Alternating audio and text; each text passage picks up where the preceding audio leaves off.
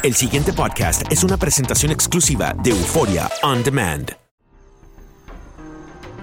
Atrévete a cruzar el umbral de lo desconocido con los misterios clasificados como los códigos paranormales, enigmas que desafían a la ciencia, conspiraciones y creencias insólitas, fenómenos paranormales, bestiario mitológico, invitados especiales, la bitácora insólita, el diario de un investigador. Todo esto y mucho más por univision.com con Antonio Zamudio.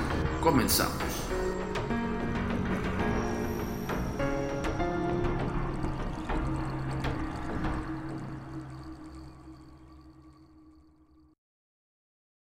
Hola, ¿qué tal? Bienvenidos una vez más a Códigos Paranormales, los podcasts de lo desconocido a cargo de su servidor y amigo Antonio Zamudio, director de la Agencia Mexicana de Investigación Paranormal y por supuesto los agentes de negro. Esto es llevado hasta ustedes nada más y nada menos por medio de univision.com y por Euphoria On Demand.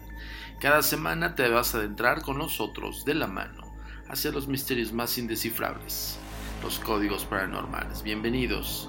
El día de hoy vamos a platicar un poquito el tema acerca de estos, eh, estas apariciones de fantasmas, pero no enteramente que son de muertos. No este no de personas que tuvieron una vida y que se arraigaron en espacio-tiempo en ciertos lugares. Hoy vamos a hablar de apariciones de los vivos y la similitud o eh, vamos a poner un poquito también la diferencia entre los muertos y los vivos, ¿no? Entonces vamos a hablar de las apariciones. Pero antes de entrar al tema de lleno, quiero comentarte qué es una aparición. La aparición es algo que tiene una forma definida. Eh, dentro de la clasificación de los fenómenos paranormales, en este caso dentro de la Agencia Mexicana de Investigación Paranormal, hemos determinado ciertos, eh, ciertas clasificaciones de, fenomenología. En un momento dado eh, eh, se habló acerca del fantasma, por ejemplo, para Estados Unidos y los americanos, el fantasma es algo que puede tener no forma, puede ser una esfera de luz o lo que bien llamado eh, en, ese país es como los orbes, ¿no? los, orbs. Eh, también estas eh, formas difusas que podrían ser como estas nubes o estas em, de alguna manera manchas extrañamente blancas o los vortex que son estas tiras parecieran como si fueran gusanos extraños pero que son blanquecinos translúcidos y que pues por lo menos por lo regular son emanadas de personas que tienen sensibilidad o percepción extrasensorial. Esta otra clasificación dentro del fenómeno paranormal que es las, eh, los espectros. Perdón. el espectro es algo que tiene una figura que está bien definida, es una especie de silueta que a ciencia cierta tú ves y, la persona que está de testigo al, al ver este tipo de imagen, pues bueno, asimila que es probable que sea una persona, un objeto o un animal. Eso es un espectro, ¿no? Pero no, no lo ves detenidamente, o sea, nada más ves la figura, la silueta, una sombra o algo parecido a esto, ¿no? Y por último, la aparición. La aparición es, es exactamente eso, una forma bien definida de algo o de alguna persona, de un objeto o de un animal que tú lo ves y lo ves con tal cual y con rasgos. O sea, háblese de eh, boca, nariz, rasgos incluso muy específicos, muy detallados, cabello, eh, el tipo de ropa, incluso eh, la gesticulación de, una personalidad en específico. Llámese animal, cosa o este, ser humano, ¿no? Bueno, ser humano que tuvo vida entonces, e, y también ser humano que tiene vida y que proyecta su aparición. Entonces, estamos hablando de estas tres, tres concepciones que bien eh, es, es, el momento de explicarte exactamente por qué vamos a hablar de este tema. ¿no? Entonces, antes de cualquier cosa, pues quisimos explicarte qué es cada uno de estos conceptos. ¿no? Entonces, ahorita vamos a hablar de las apariciones de los vivos y de los muertos, reales o imaginarios. Tal parece que los fantasmas inquietos siempre están con nosotros. El general Sabine, gobernador de Gibraltar de 1730 a 1739, estaba convencido de que ciertas apariciones eran reales. Según Jodeman Magazine de 1783, ello se debía a una experiencia personal. El general había resultado gravemente, había resultado gravemente herido en un combate. Una noche, mientras convalecía en una habitación iluminada por velas, las cortinas de su lecho se apartaron de pronto y su esposa, a quien él hacía en casa en Inglaterra, se apareció ante su vista al pie de la cama y se fue con la misma rapidez con la que llegó. Luego se supo que la esposa de Sabine había fallecido a la hora en el, que él la, él la vio. Esta visión fue una característica de aparición en crisis. La imagen generalmente de un ser querido distante alerta sobre un suceso traumático, casi siempre la muerte. Suele haber percepciones supranormales de humanos o animales, a veces muertos, pero casi siempre vivos, en algún lugar fuera del alcance sensorial del testigo. Además de las manifestaciones visuales, pueden haber sonidos poco comunes, olores, bajas de temperatura u objetos que se mueven. Popularmente se les llama fantasmas. Se cree que al ver el doble de uno mismo, o sea, un doppelganger, un espectro, aquí lo define el doppelganger eh, para que también eh, sea un tema a debatir o un, tema a, este, conceptualizar aquí en el día de hoy en los códigos paranormales. El doppelganger es el doble siniestro. Em, la concepción tal cual como se, se define esa palabra es, eh, es, el doble de uno mismo, pero a nivel siniestro. O sea, quiere decir, por ejemplo, eh, si una persona es, es muy buena en vida, pues si se encuentra su doppelganger, supuestamente ese, ese doble que se encuentre es totalmente lo contrario de lo que tú eres, ¿no? Pero ese es otro tema que, podemos abarcar en otro, en otro podcast. Pero aquí lo está, aquí lo está mencionando, ¿no? Eh, bueno, eh, hablándose de, ver al doppelganger o el espectro, que hace rato estamos comentando, el espectro es la silueta de, una, de algo definido, de una persona, de una cosa, de un animal es señal de muerte inminente. Las apariciones pueden parecer reales o frágiles y a menudo surgen y se van repentinamente. Pueden pasar a través de las paredes y de otros objetos sólidos, proyectar sombra y reflejarse en los espejos. Los fantasmas suelen aparecer con la ropa de la época en la que vivieron, pero las apariciones de personas vivas usan ropa contemporánea aunque algunas de estas manifestaciones se producen en algún lugar determinado sin explicación conocida. Otras ocurren donde sucedieron hechos violentos, como campos de batalla y escenarios de asesinatos. La mayoría, al, parecer, tienen un propósito específico. Advertir, reafirmar o compartir información importante. Casi todas se manifiestan solo a un testigo y aunque un tercio em, de las que se han documentado fueron vistas por varias personas a la vez. ¿Esto qué quiere decir? Que evidentemente cuando hay una manifestación de esta índole, como hace rato estábamos hablando del general Sabine, que vio a su esposa y que justo se enteró que estaba muerta, ¿no? Eh, en el momento en que la vio, es como una proyección astral. Y es lo que estamos hablando, de las apariciones de los vivos, ¿no? Que aún en el proceso de o sea, antes de pasar a la, transición entre la vida y la muerte, se proyecta esta aparición de la persona que está, que está a punto de morir y se aparece a otras personas. Nosotros hemos tenido N cantidad de casos, de los cuales incluso quiero platicarles uno en especial que le ocurrió a, uno de mis hermanos. Eh, esto fue en la época de los 80s, no miento, como 90s. Em, él conocía a una chica eh, aquí en la casa de mis padres. Este, y pues bueno, eh, estaban en la secundaria. Recuerdo que él estaba en la secundaria. Es más grande que yo, mi hermano. Se llama Ricardo. Entonces él eh, comprobó que hubo una aparición o, hasta cierto punto una interacción de una persona que pues, ya no estaba en espacio-tiempo en, en el plano terrenal. Pero algo bien curioso que sucedió. Eh, bueno, la, noticia fue muy funesta cuando se enteró después de qué es lo que pasó, qué había pasado con su amiga, se llama Karen.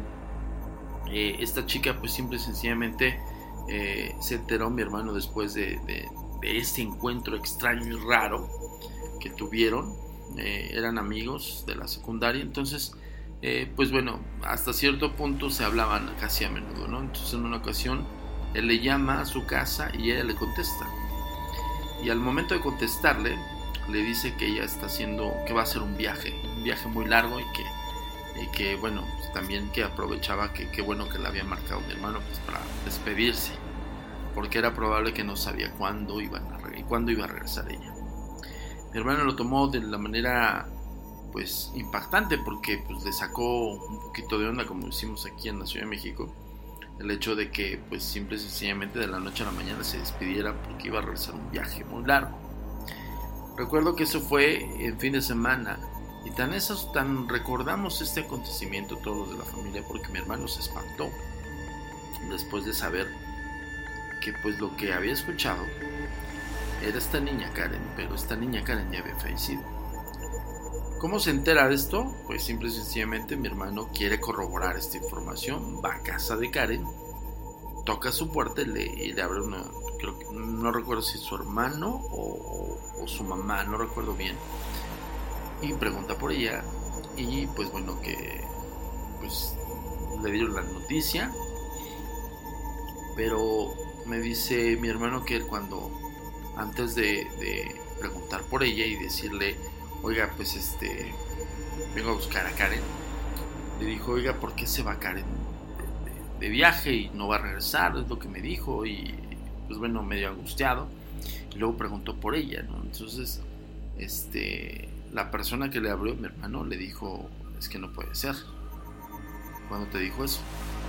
Entonces mi hermano le platicó, le dice, le acabo de hablar con ella hace un par de horas, ¿no? Le llamé de mi casa a su casa y ella me contestó. Y creo que la persona esta se quedó en blanco, así como, espantada. Y le dijo, no puede ser posible, Ricardo, porque Karen hace una semana la asesina. Literal, así. Entonces mi hermano se quedó en blanco. Recuerdo que regresó esa tarde a casa, serio, un semblante de susto y de, pues, de agobio y lo externo y cuando lo externo pues bueno ya mi mamá este, habló con él pero nos contó a todos entonces es una manera de eh, un poquito explicarles un, eh, cómo puede ser también la aparición de una despedida de un, de un, ser que ya falleció ¿no? a la diferencia de la aparición en una transición de una persona que está a punto de fallecer y que está en ese proceso, en, ese, en esa transición y se proyecta a nivel astral. Entonces se manifiesta en otras personas. Pero sigamos un poquito con el contexto de esto y para que todos ustedes nos entiendan. Pero antes quiero recomendarles, recuerden que nos tienen que seguir en las redes sociales. ¿Cómo? La comunicación es muy importante para nosotros. Síguenos en nuestras redes sociales. Facebook, arroba a mi paranormal. Twitter, arroba Agentes de Negro. Instagram, arroba Insólito. Nuestro sitio oficial, www.agentesdenegro.com.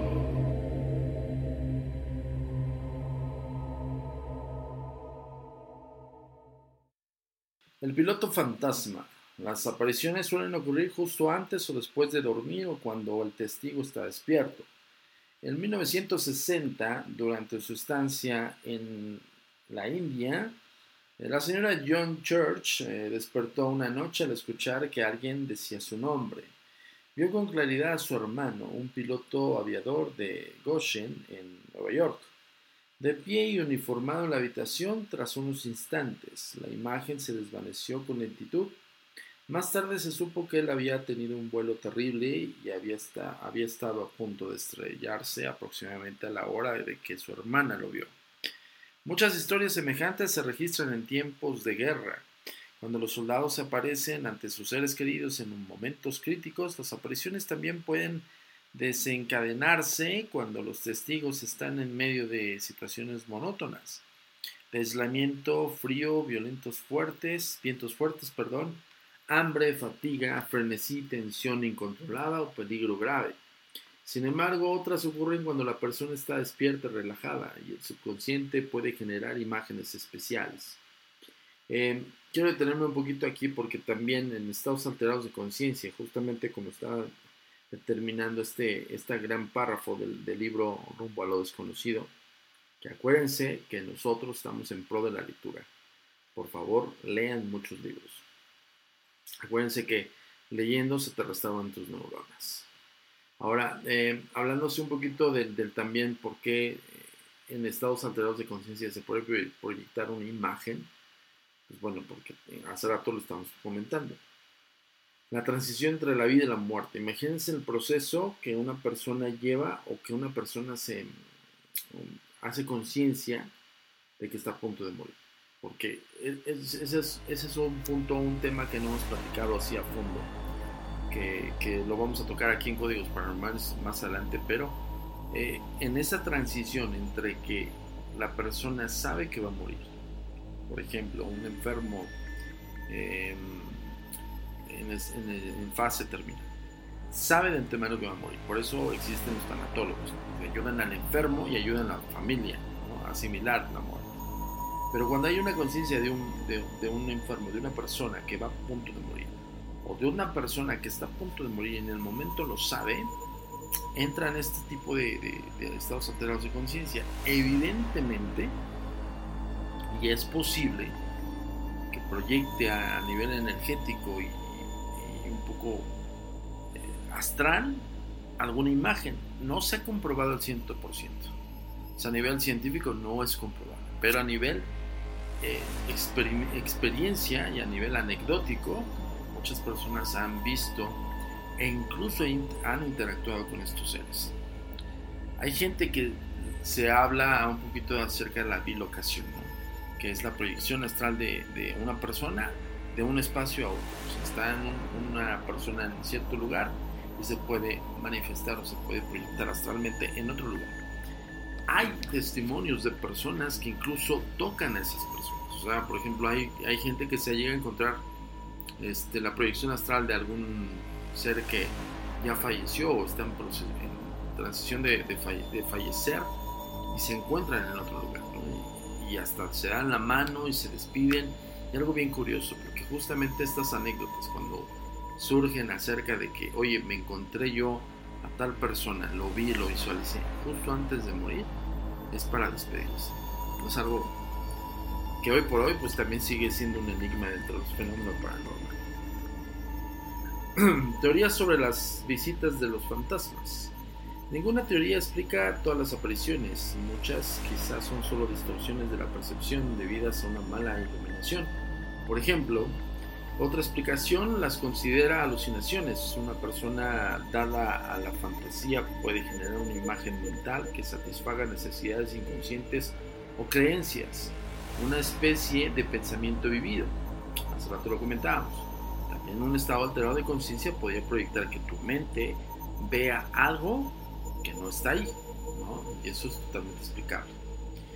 Em, además de que, pues bueno, todas las eh, anécdotas de las personas, y ojo, no, no, con eso queremos decir que todas las anécdotas son falsas, ¿no? Hay personas que, por ejemplo, les acabo de comentar la anécdota de mi hermano, que esa yo la viví porque sea, ahora sí que lo vimos llegar a la casa, lo vimos lo vimos asustadísimo y, platicamos toda la familia con él.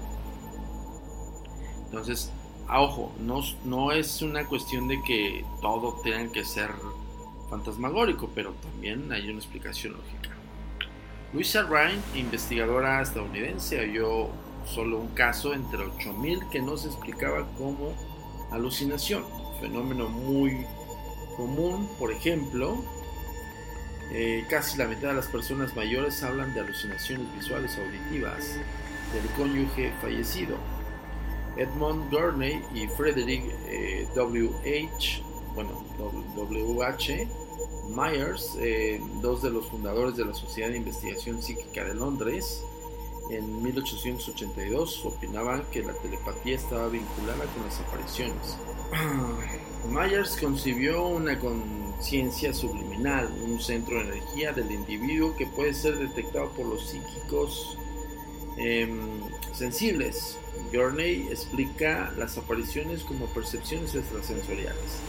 y los fantasmas como alucinaciones de un testigo que piensa de manera intensa en la persona fallecida y capta así telepáticamente las impresiones de las mentes de otras personas. Otros teóricos dicen que toda materia viviente contiene un éter psíquico, en este caso estamos hablando de la forma etérea, en el que se asientan las impresiones para más tarde ser captadas por otros. Quizá los fantasmas viajen a través de lapsos o ventanas que conectan pasado, presente y futuro. Esta es una teoría que arroja el, libro dentro de la concepción acerca de, qué son las apariciones como tal. Hace rato estábamos comentando que Myers tenía concepciones adversas, ¿no? Habla de los fantasmas que simplemente son alucinaciones. De hecho, nosotros lo hemos dicho y lo hemos dicho también en el tour insólito. Este, los fantasmas no existen, lo que existen son espíritus. Pero bien, es una forma de definirlos, ¿no? A nivel eh, coloquial, ¿no? Como tal. Pero bueno, lo importante aquí es que tengas tú tu punto de vista y que nos digas y que también este, sigas escuchando los podcasts de lo desconocido. Siempre vamos a tocar estos temas tan, tan intensos y tan interesantes acerca del fenómeno paranormal, sobrenatural y sobre todo, pues resultar ser una herramienta para ti, para todos ustedes que nos escuchan. Gracias, gracias de verdad. Somos uno de los podcasts más escuchados de Univision y pues bueno, por ende estamos en, celebración en cada momento porque hay muchas descargas, miles de descargas, hay este, miles de compartidas, entonces todo, todo esto pues, es por ustedes. Entonces ahí les, les pedimos de la manera más atenta, sigan compartiendo, descarguen el podcast también por favor, este, no duden en seguirnos en las redes sociales. Y pues bueno, por hoy los vamos a dejar el día de hoy con los podcasts de lo desconocido, los códigos paranormales. Yo soy Antonio Zamudio, director de la Agencia Mexicana de Investigación Paranormal y ya saben los agentes de negro. Y pues bueno, te vamos a dejar por último las redes sociales y nos vemos la próxima semana. La comunicación es muy importante para nosotros. Síguenos en nuestras redes sociales. Facebook, arroba a paranormal. Twitter, arroba agentes de negro. Instagram, arroba insólito. Nuestro sitio oficial, www.agentesdenegro.com.